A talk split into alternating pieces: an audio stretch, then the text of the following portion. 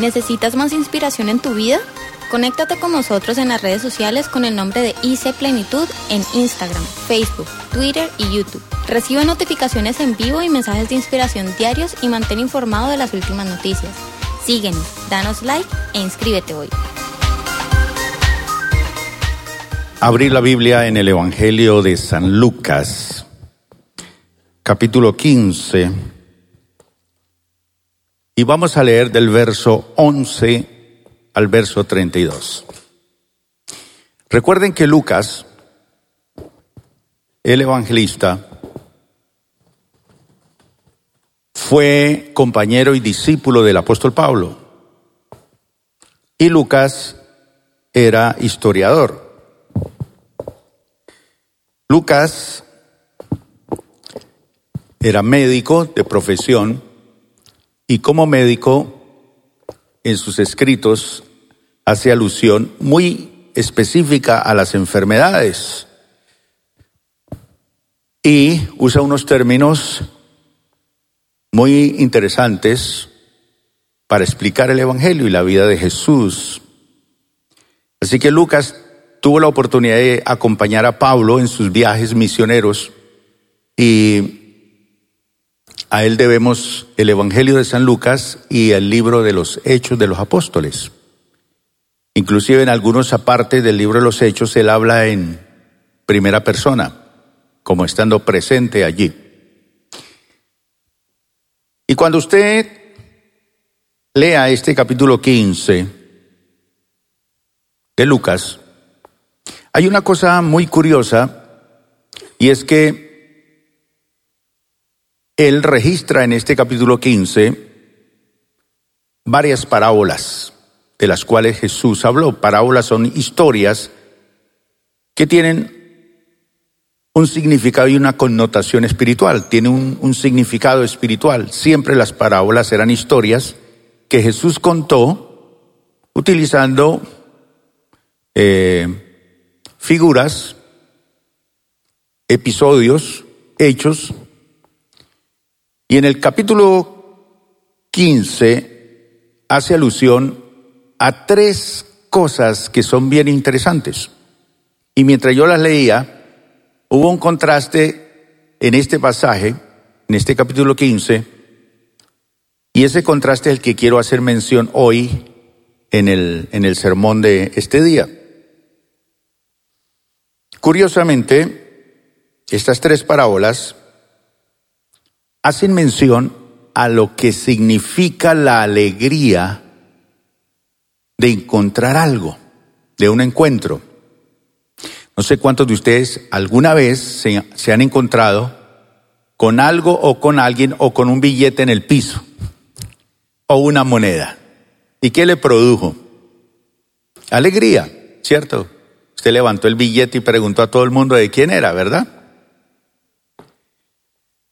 Hemos sido acostumbrados, los españoles nos acostumbraron a eso. Fíjese usted en un paradero de bus, ahí en el paradero, en que se caiga una moneda. Deje caer una moneda y verá lo que pasa. Todo el mundo se alborota porque todo el mundo piensa que es de él.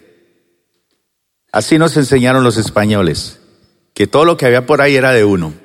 Ellos llegaron y vieron las indias y dijeron, esta es mía, y le echaron mano. Y así aprendimos de ellos. Pero estas tres parábolas que encuentra usted en el capítulo 15, que a lo mejor las va a leer en su casa, hoy, detenidamente las va a leer, son tres palabras que mencionan la alegría del encuentro. La primera de ellas es eh, la historia de la oveja perdida. Dice, inclusive se cantaba una canción, eran cien ovejas que había en el rebaño, fue la historia que él contó, ¿no? Cien ovejas. Y una ovejita de las cien se le perdió al pastor. Y la historia es que él deja las noventa y nueve y se va por las montañas hasta que encontró la oveja que se había perdido. Y cuando la encuentra, la monta en su regazo o en su cuello y regresa al rebaño y hay una alegría por el encuentro. La segunda historia es tal vez más impactante para nosotros porque se trata de dinero.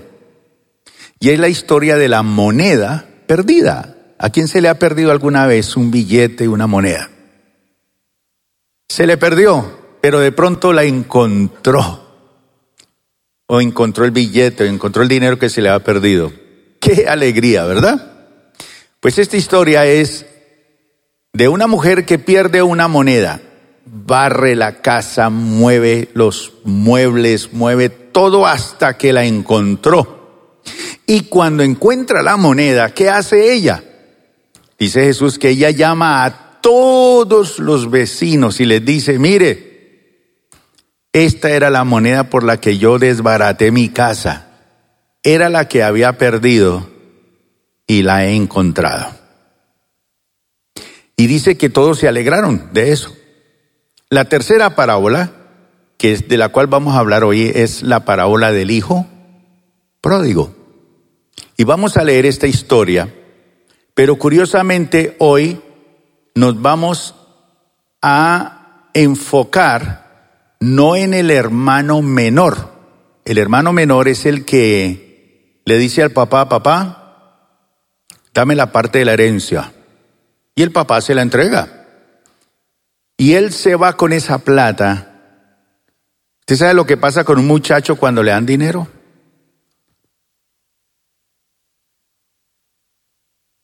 se enloquece, se enloquece.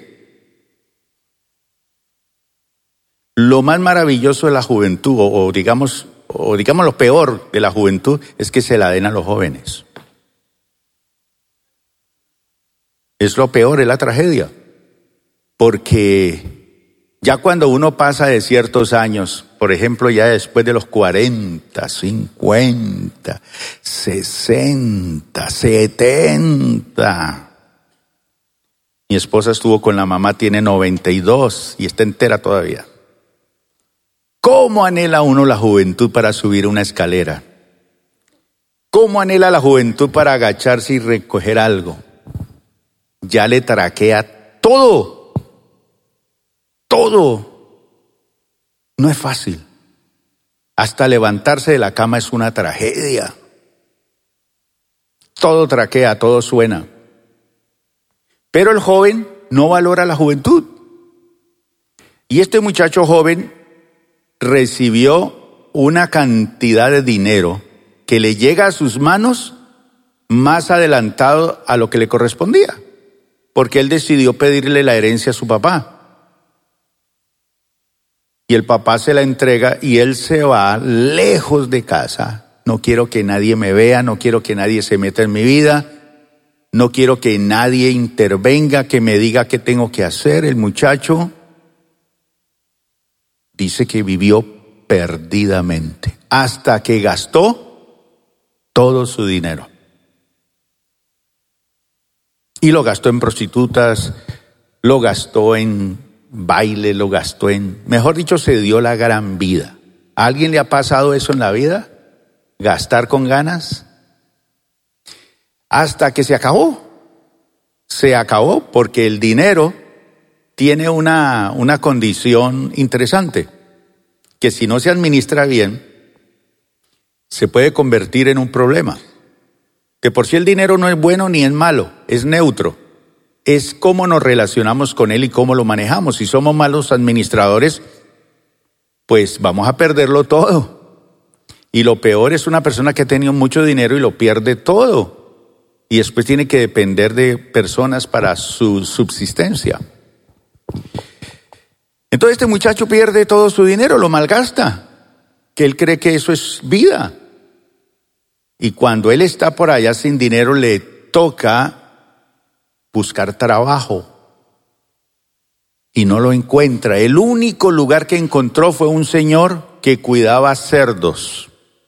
Y para el judío, tener que lidiar con cerdos, eso es lo más terrible y catastrófico que le puede suceder a un judío.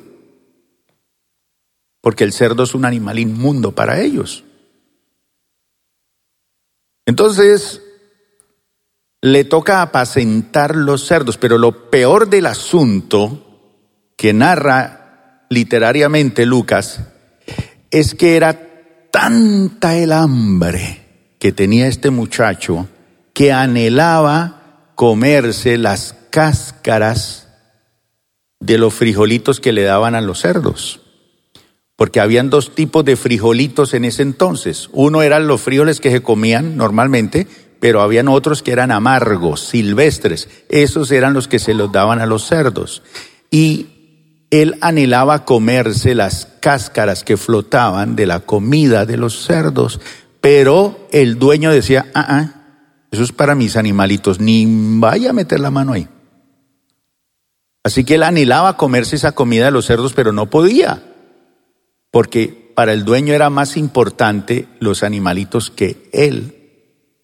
Pero es, es una situación que el Señor lo lleva a uno a extremos para valorar cosas en la vida. A veces uno tiene experiencias duras en la vida que uno dice, bueno, ¿por qué me tocó vivir esto? Y el Señor tiene cómo trabajar con uno. Entonces, la oveja perdida, la moneda perdida y el hijo perdido estas tres parábolas,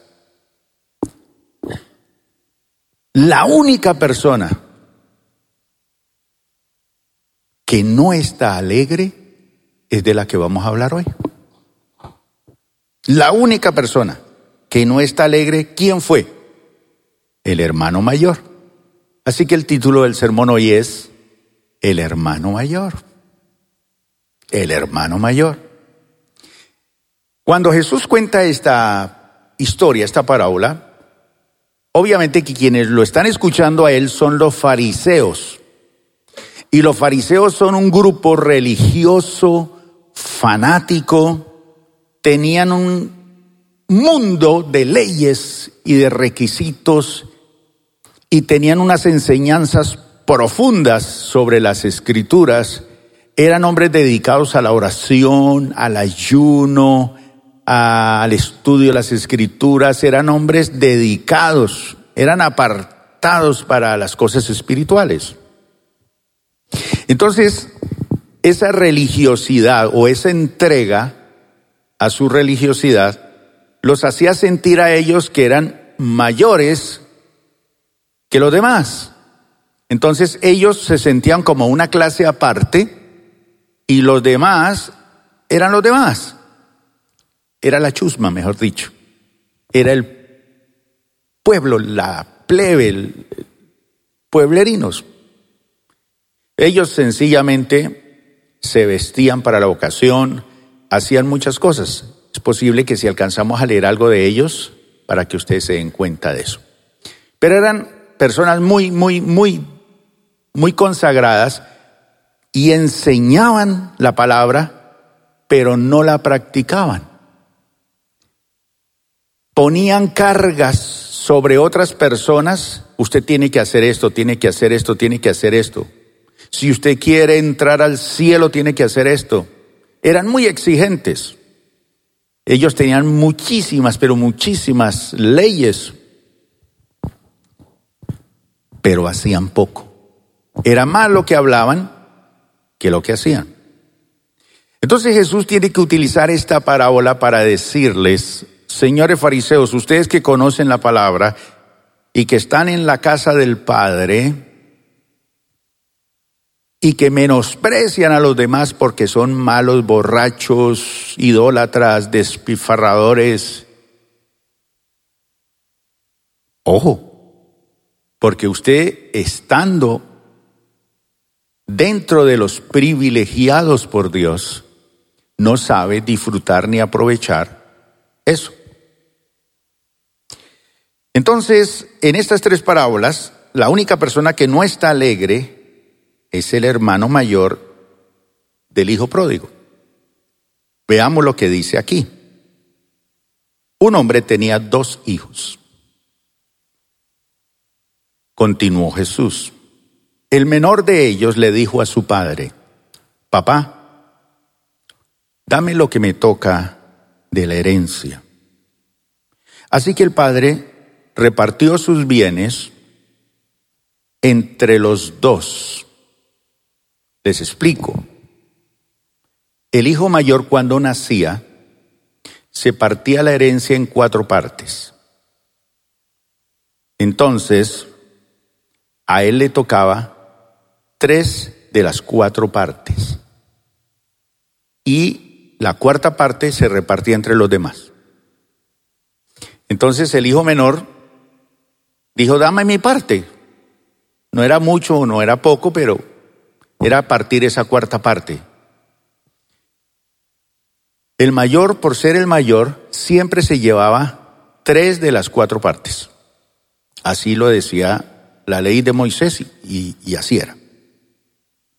Entonces el padre reparte sus bienes entre los dos y poco después el hijo menor juntó todo lo que tenía y se fue a un país lejano. Cuando uno quiere vivir su vida así, se aleja, se desconecta no quiere que nadie se meta en su vida, se va lejos de Dios, lejos de su papá, lejos de su casa, lejos de su hermano, lejos, a un país lejano.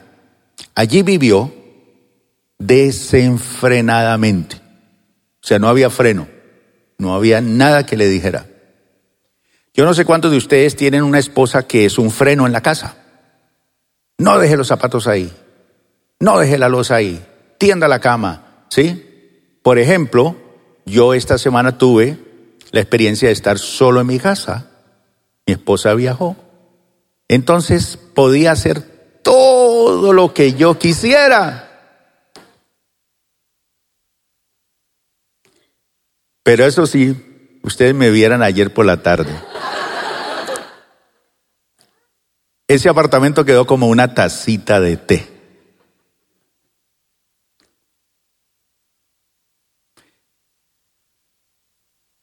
Desenfrenadamente. No había quien me dijera, recoja la losa, recoja esto.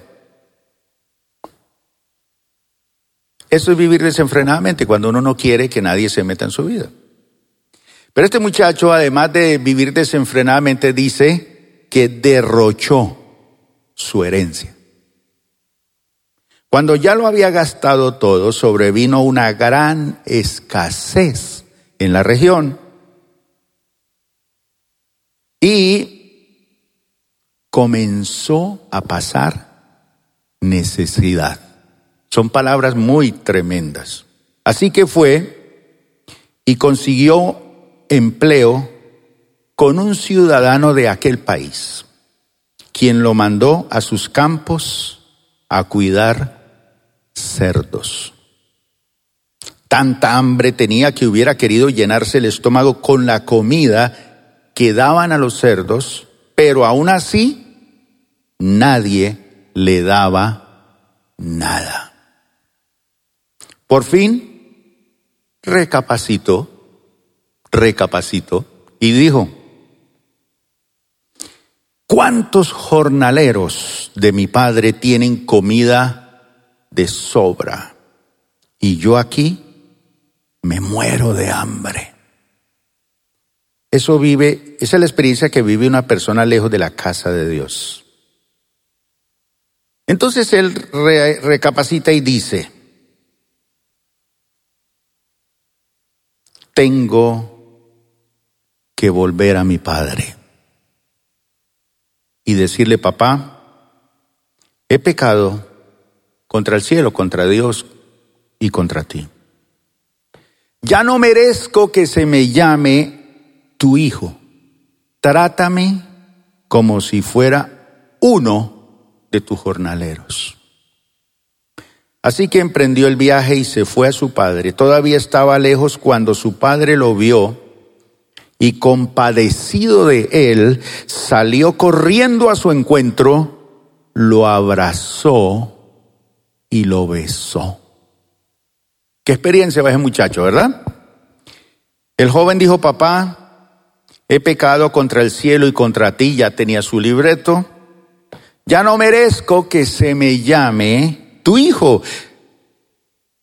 Pero el padre ordenó a sus siervos, pronto, pronto, ya, rápido, traigan la mejor ropa para vestirlo.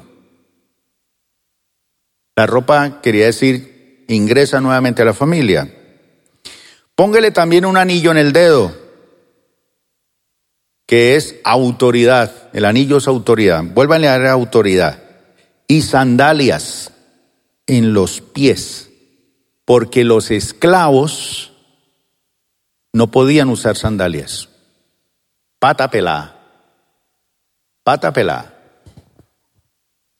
Era un privilegio de los hombres libres.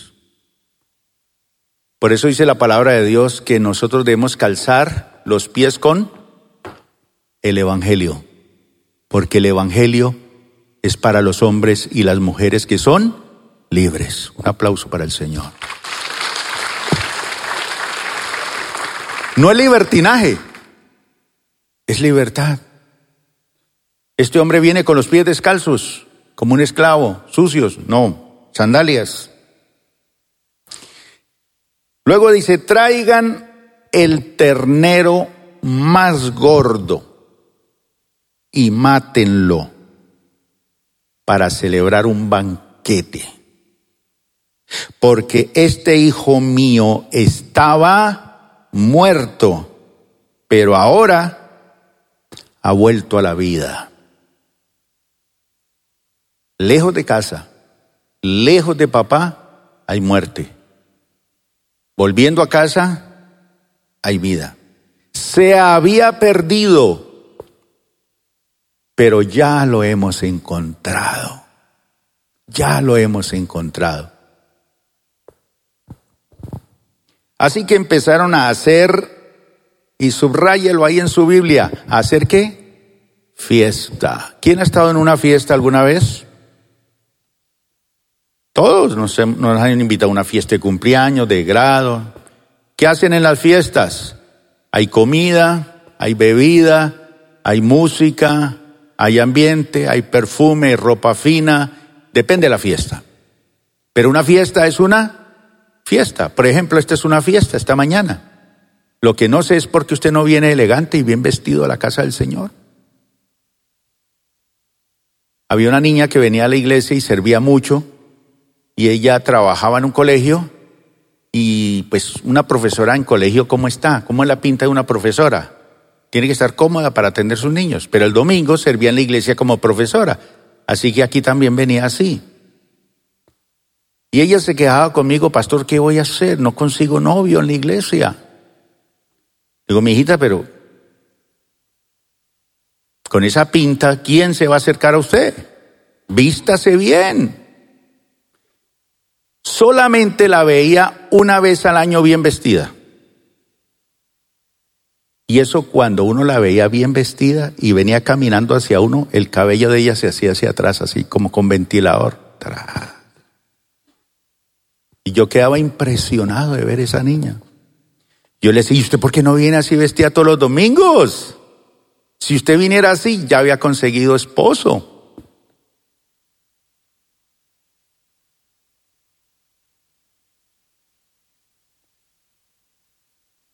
¿Por qué tanto silencio? Mientras tanto, dice, así que empezaron a hacer fiesta. Esto era una fiesta. ¿En honor a qué? Había regresado el hijo. Era un motivo de, celebrar, era una cosa impresionante, había que ser fiesta. Mientras tanto, el hijo mayor estaba en el campo. Al volver, cuando se acercó a la casa, oyó la música del baile, porque estaban bailando. Oyó la música del baile. Entonces llamó a uno de sus siervos, porque ni siquiera se asomó. Llama a uno de sus siervos y le preguntó qué pasaba.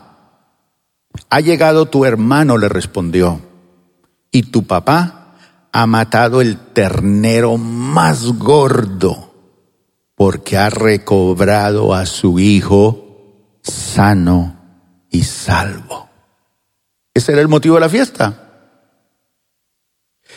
Indignado, el hermano mayor se negó a entrar. Se negó a entrar. No entro. No cuenten conmigo. Esa fiesta no es para mí. Se negó a entrar. Así que su padre salió a suplicarle que lo hiciera, que entra, mi hijo, entra, entra. Pero él le contestó al papá, fíjate, fíjate cuántos años te he servido sin desobedecer jamás tus órdenes, y ni un cabrito me has dado para celebrar una fiesta con mis amigos. Pero ahora llega ese hijo tuyo. Ni siquiera dice ese hermano, ese hijo tuyo, que ha despilfarrado tu fortuna con prostitutas y tú mandas matar en su honor el ternero más gordo. Hijo mío, le dice el padre, tú siempre estás conmigo y todo lo que tengo es tuyo. Todo lo que tengo es tuyo. Tú siempre estás conmigo. Estás aquí conmigo. Lo que tengo es tuyo. Pero teníamos que hacer fiesta y alegrarnos porque este hermano tuyo estaba muerto, pero ahora ha vuelto a la vida, se había perdido, pero ya lo hemos encontrado. Entonces fíjese la historia tan interesante, ¿no? Todos están bailando, todos están celebrando y de pronto aparece una voz en la fiesta que no tiene nada que ver con la fiesta. Y eso sucede también en el ámbito de la iglesia. Estamos de fiesta, pero aparece la voz que nada tiene que ver con la fiesta. Y es el hijo mayor que está furioso, pero furioso ¿Por qué? Porque su papá está siendo misericordioso. Claro, él está haciendo misericordia con un hijo que merecía todos los sufrimientos que fueran. Ahora, el problema es que el hijo mayor, ¿dónde está en la historia? ¿Está adentro o está afuera? Esto nos enseña que en el ámbito de la vida cristiana también hay personas que aunque están en la casa, están afuera. Pero ¿quién está en la fiesta? El menor. Parece que el que ha hecho las cosas malas, y no quiere decir pequemos para que nos vengan cosas buenas, en ninguna manera. Y es que existe el peligro de estar aún en medio de la iglesia estar aquí en una iglesia cristiana, pero sin disfrutar la fiesta de lo que significa ser cristiano. Porque para muchas personas ser cristiano no es una fiesta, es como un castigo. Yo quisiera ser de lo de afuera, me castigan allá. No, la vida cristiana es una fiesta permanente. Así que Jesús está contando esta parábola, hablando a los fariseos, porque ellos se sentían más santos y despreciaban a los demás. Está bien que uno se sienta santo, pero no puede despreciar a los demás. Hoy el hermano del hijo pródigo representa para nosotros aquellos que estamos dentro de la iglesia, de pronto obedeciendo, cumpliendo las leyes, los deberes. A lo mejor lejos del pecado no participamos de muchas cosas. Estamos fuera del ambiente del mundo, pero no disfrutamos de la fiesta en casa. La iglesia siempre tiene un río de vida que es fiesta. Pero cuando uno no se mete al río y al fluir de vida de la iglesia, y peor o se mete al río a nadar en contravía, pues sufre. Pero cuando se deja llevar por el río de vida de la iglesia, suceden cosas extraordinarias. Así que vamos a ver algunas características de este hermano mayor en la que nosotros de pronto nos podemos parecer. La primera de ellas, ¿cómo puede ser posible que esto pueda suceder en la iglesia hoy siglo XXI? Es que este muchacho nunca salió de la casa. Podemos encontrar personas en la iglesia que dicen, yo jamás me he apartado de la iglesia. Un aplauso para usted. Pero la otra es, aunque usted esté en la iglesia, usted conoce el amor del Padre y el amor de su hermano. Este hombre nunca salió de casa, pero desconocía el amor del Padre y el amor de su hermano. Y es algo que tenemos que entender nosotros en la iglesia del Señor. Cuando uno viene a la iglesia, uno debe de disfrutar el amor de Dios, que sobrepasa todo entendimiento. Es el amor de Dios. Pero también tengo que disfrutar el amor de mi hermano en Cristo. Conocer a mi hermano, tratarlo, saludarlo, hacer algo por él, orar por él. Si hay una bendición, un trabajo, busco a mi hermano primeramente para engancharlo y que sea bendecido él y su familia. Entonces dice allá el versículo 30, pero ahora llega ese hijo tuyo que ha despilfarrado tu fortuna con prostitutas y tú mandas a matar en su honor el ternero más gordo. Desconoce el amor del Padre.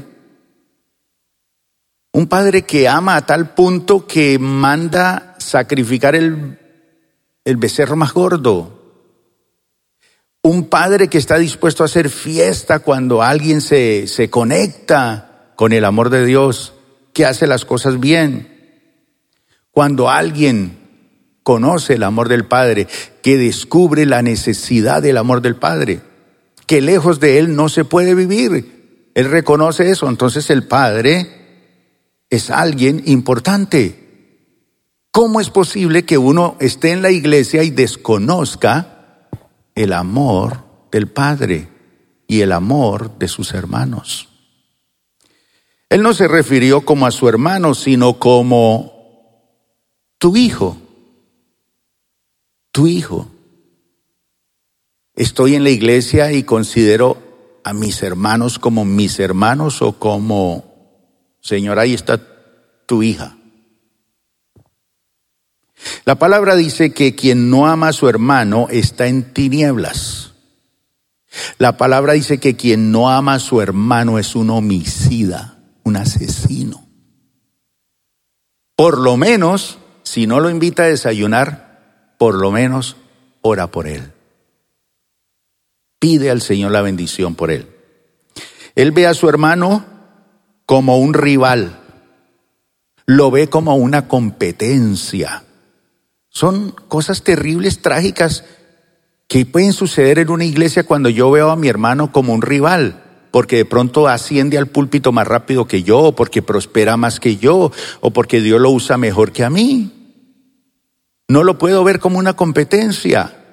No, tengo que tener una actitud diferente. Y es que todos estamos expuestos, lo que enseña esta parábola es que todos en la iglesia estamos expuestos al peligro de acomodarnos y enfriarnos. Uno se acomoda. Buenos días, buenas tardes y hasta luego. Enfriarnos. De pronto le prestó dinero y nos lo pagó, de pronto un favor y no se lo hizo. Y nos vamos enfriando. Todos estamos expuestos a eso.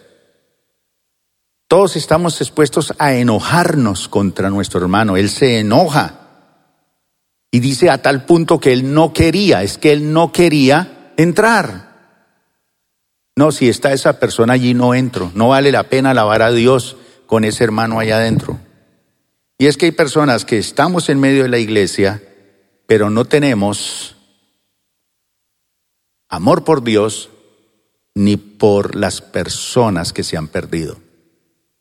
Y algo lindo en la iglesia es cuando una persona, a pesar de que ha fracasado en su vida, ha caído o ha cometido errores, regresa a la casa de Dios, se restaura y encuentra el brazo y la oración de su hermano que lo felicita y le dice, hermano, bienvenido, no importa lo que hayas pasado, el Señor te levanta y te vuelve a prosperar, sigue adelante, necesitamos entrar al cielo. En el hijo mayor no hay amor, no hay compasión, solo legalismo. Y la falta de amor es un pecado tan grave como un pecado inmoral. Dice Pablo en Corintios, dice, yo puedo entregar inclusive mi cuerpo para ser quemado y no tener amor. No sirve. La segunda cosa que encontramos en este muchacho es que él nunca salió de la casa, pero vivía como un esclavo. ¿Qué cosa? La vida de un esclavo no era cosa muy buena. Permítame decirle, en esa época la esclavitud era una cosa durísima. Ser esclavo era duro. Por eso había gente que trabajaba toda la vida para comprar su libertad. O la compraba o se la ganaba. Y esos eran llamados los libertos. Pero ser esclavo era una situación dura. No era dueño de su propia vida, ni de su esposa, ni de sus hijos. Todos eran propiedad de su amo, de su señor. No tenía nada, nada. Este muchacho vive como un esclavo estando en la casa de su padre. Él contesta, fíjate cuántos años te he servido. Estoy aquí. Jamás he desobedecido tus órdenes y ni siquiera un cabrito me has dado. Y a este le mata el becerro más gordo y a mí ni un cabrito. En el original griego, aquí se refiere a servir, dice, toda la vida te he servido. Y el lenguaje que utiliza allí es la palabra para esclavo, te he servido como un esclavo. ¿Será que el Señor quiere que sirvamos como esclavos o como gente libre? Es un servicio voluntario, de agrado, de deleite. Estoy limpiando el piso, lavando el baño, atendiendo a una persona, orando por ella, visitándola, haciendo cualquier servicio, pero yo lo hago con agrado, con alegría, con libertad. Nadie me dice que tengo que hacerlo. Bueno, la iglesia ha establecido unas cosas para servir. Listo, lo voy a hacer, pero lo hago con agrado. El esclavo no es si quiere, no es si puede, es que para eso Él vive, para hacer las cosas, gústele o no le guste, pero así no es en el Señor. En el Señor es cuando yo soy libre y siendo libre. Hay una frase muy famosa aquí en la historia de Colombia, cuando se abolió la esclavitud. ¿Recuerdan quién fue ese? Un político famoso que abolió la esclavitud. Pasó ese proyecto y, y él llega a su casa y trae el decreto firmado por el Congreso de Colombia. Y en el decreto dice, los esclavos por ley ahora son libres. Entonces él entrega a su esclavo el certificado de su libertad. Y hay una frase famosa. Ese hombre le dice, Señor, si yo siendo esclavo fui un hombre libre, ahora que soy libre, seré tu esclavo. Qué bonito, ¿verdad? Tiene una connotación esa frase y es histórica y es tremenda. Yo decido ser esclavo de mi Señor siendo libre. Él dice, si siendo esclavo viví como un hombre libre, ahora que soy libre voy a ser su esclavo. Pero es una connotación diferente del esclavo al hombre libre. Entonces, Aquí se refiere este hombre a que yo te he servido como un esclavo. Esa fue su connotación del servicio, del proceso de su vida en la casa de su padre. Nunca entendió, nunca comprendió lo que significa ser hijo. Vivió como un esclavo, con mentalidad de esclavo, pero nunca disfrutó lo que significa ser hijo. Yo no sé cuántos de ustedes su hijo entra a su habitación, entra a su casa cuando quiere, abre la nevera cuando quiere y se come lo que quiere. Y usted alega y patalea ya y dice lo que sea, pero yo a veces guardaba algo en mi nevera bien escondidito por allá y llegaba Gerson y se la comía. Lo encontraba. Y yo llegaba a comer lo que había separado para mí porque era exclusivo para mí. Y estaba ahí el hueco vacío. Y lo llamaba. Y yo utilizaba una frase para cuando él se comía las cosas. Yo le decía, usted es un infame, ¿cómo se come mis cosas? Y él decía, pero estaba muy rico, papá, muy rico. La religión siempre es rígida y la relación con un padre así es rígida, rígida. Yo hago esto porque me toca hacerlo. Este hombre solamente obedece por miedo o obedece para recibir elogios.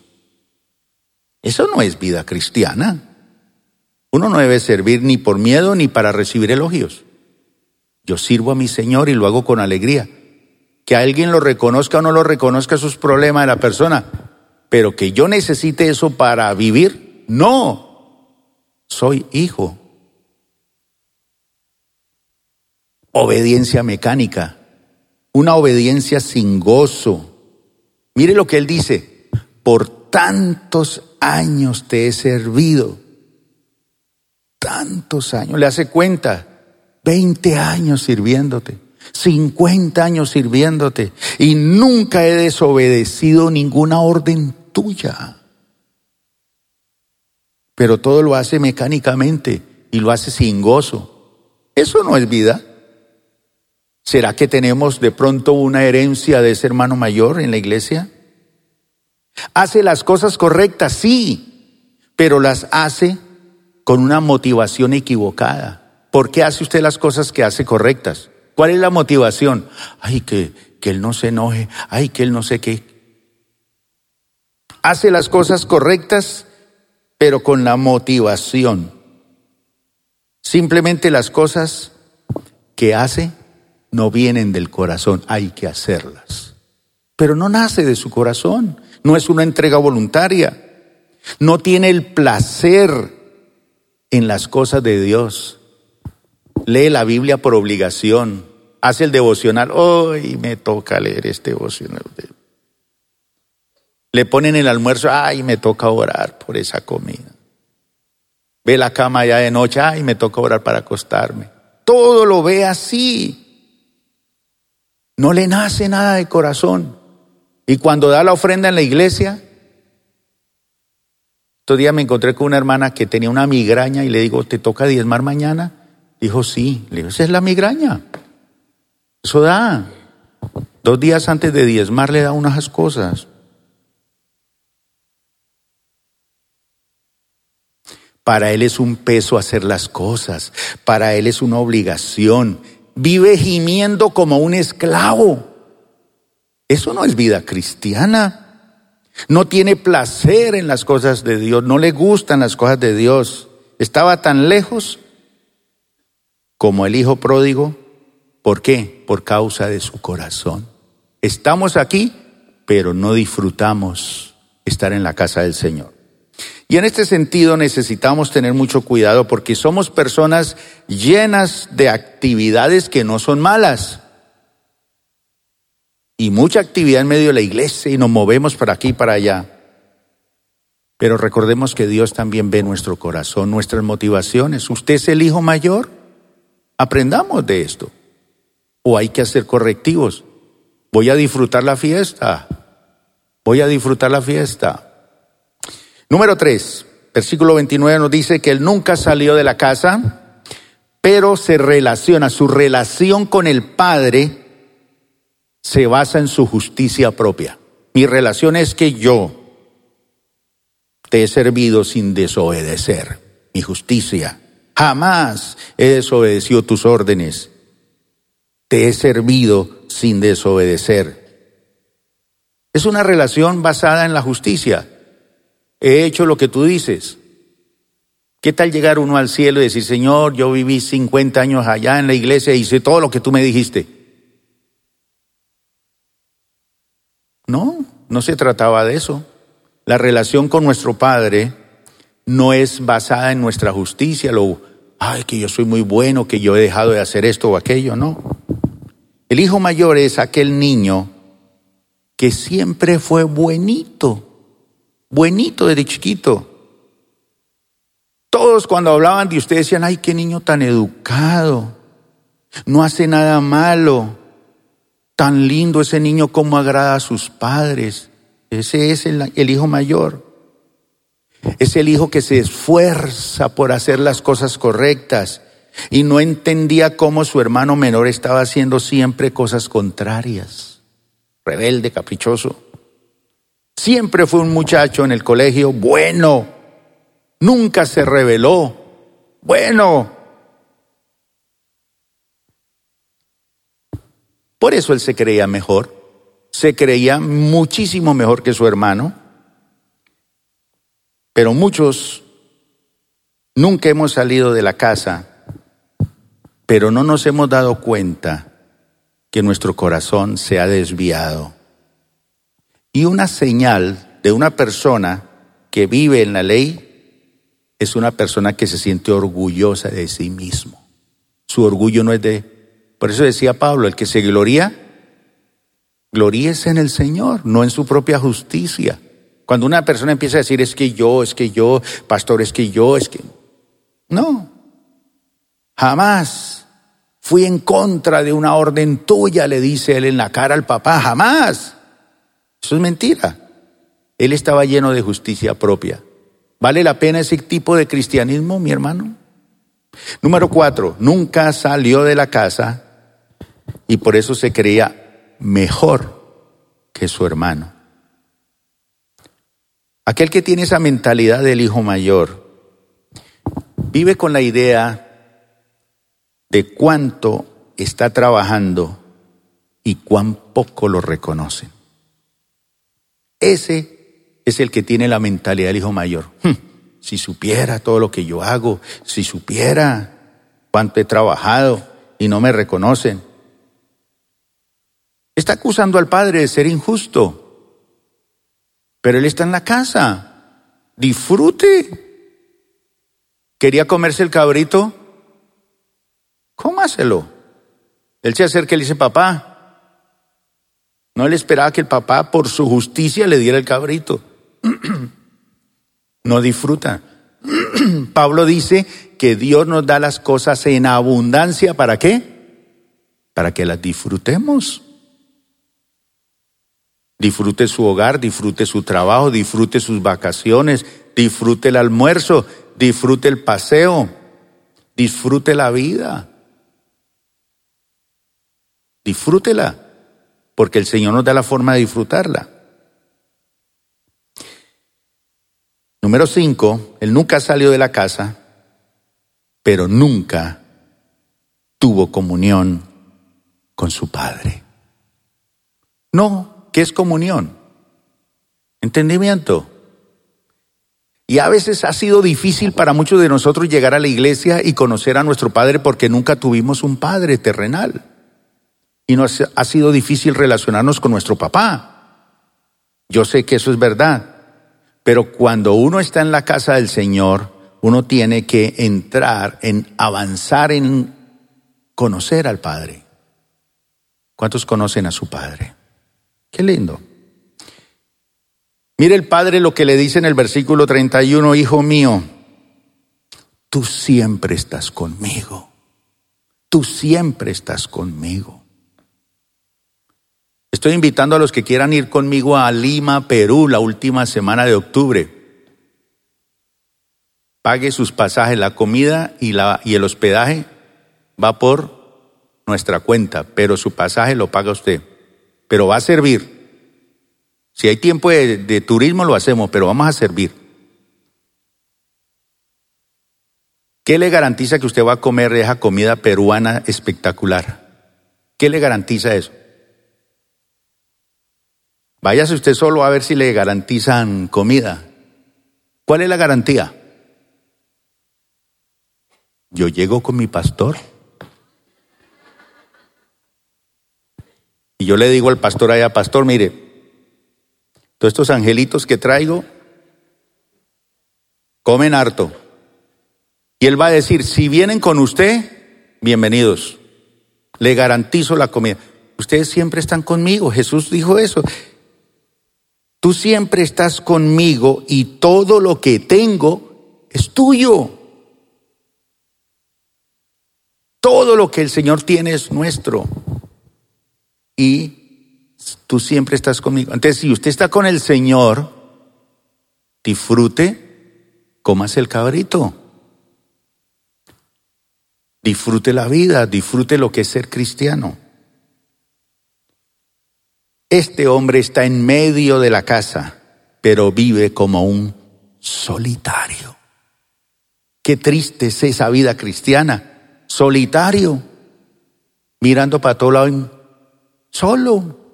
Nadie ni siquiera lo saluda por su nombre. ¿Qué vecino? No conocen su nombre, no sabe quién es usted. Muchos están dentro, pero no sienten el amor del Padre, el placer de ser salvo, la dulzura del Espíritu. Están en la casa, nunca se fueron, pero no tienen comunión con Dios, no tienen comunión con su Padre. Como cualquier persona de afuera, no entiende nada. Es lamentable. Ellos se olvidaron que Jesús dijo de sí mismo, Él dijo en una ocasión, yo soy el pan de vida. ¿Para qué sirve un pan? ¿A quién le gusta el pan aquí en el valle? Pan, Cali. Aquí no dicen pan, pan a comer un pan. Hasta mi hermana atrás con la panadería. Pan. Yo soy el pan. Coma. Un pan es para comérselo. Pan.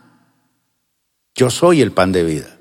Número seis. Nunca salió de la casa, pero no se siente participante de la herencia del Padre. Nunca se sintió heredero. Tú siempre estás conmigo. Todo lo que tengo es tuyo. Este muchacho era rico, pero estaba viviendo en la miseria. Era rico, pero vivía en la miseria. Lo tenía todo, pero vivía como un pobre, un pordiosero. Muchos que vivimos con la mentalidad del hijo mayor, estamos en la iglesia, pero vivimos un cristianismo pobre. Entonces cuando usted quiere comprarse un vestido, unos zapatos, usted los mira en la vitrina y dice, no, eso no es para mí. Mira una mujer bonita en la iglesia y dice, no, esta no es para mí. Entra la que tiene un ojo, un bracito, una patica de palo, esa es la que el Señor me mandó para mí. Porque es la mentalidad. No estamos acostumbrados a vivir en la abundancia del Señor, por eso ni diezmamos, ni ofrendamos, ni damos, no entendemos el corazón del Padre cuando nos quiere bendecir.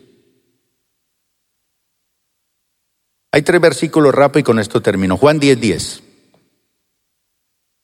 El ladrón no viene más que a robar, matar y destruir.